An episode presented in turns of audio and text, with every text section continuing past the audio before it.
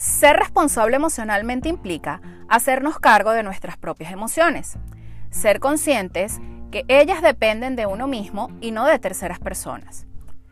Desarrollar la responsabilidad emocional es una de las claves para que muchas de las relaciones que no funcionan bien mejoren. Ser responsable emocionalmente conlleva entonces a tener la madurez suficiente para asumir que nuestros sentimientos, pensamientos, acciones y consecuencias que de ellos se derivan son propios.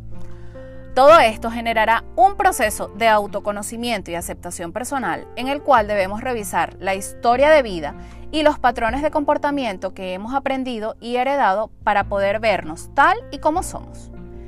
En general, esto no sucede. Estamos acostumbrados a depositar en los demás tanto nuestros deseos como nuestras frustraciones. Estas proyecciones se ponen de manifiesto en frases como, tú eres el culpable de que esto no funcione, tú me haces hacer esto, tú eres el responsable de lo que siento, o quiero que alguien me haga feliz. Entonces, ¿qué pasará? Crearemos vínculos ficticios, frustraciones, idealizaciones y poca sinceridad a la hora de relacionarnos con otras personas. Por eso, a partir de hoy comienza a asumir tu responsabilidad emocional y comenzarás a notar los cambios positivos en todas tus relaciones.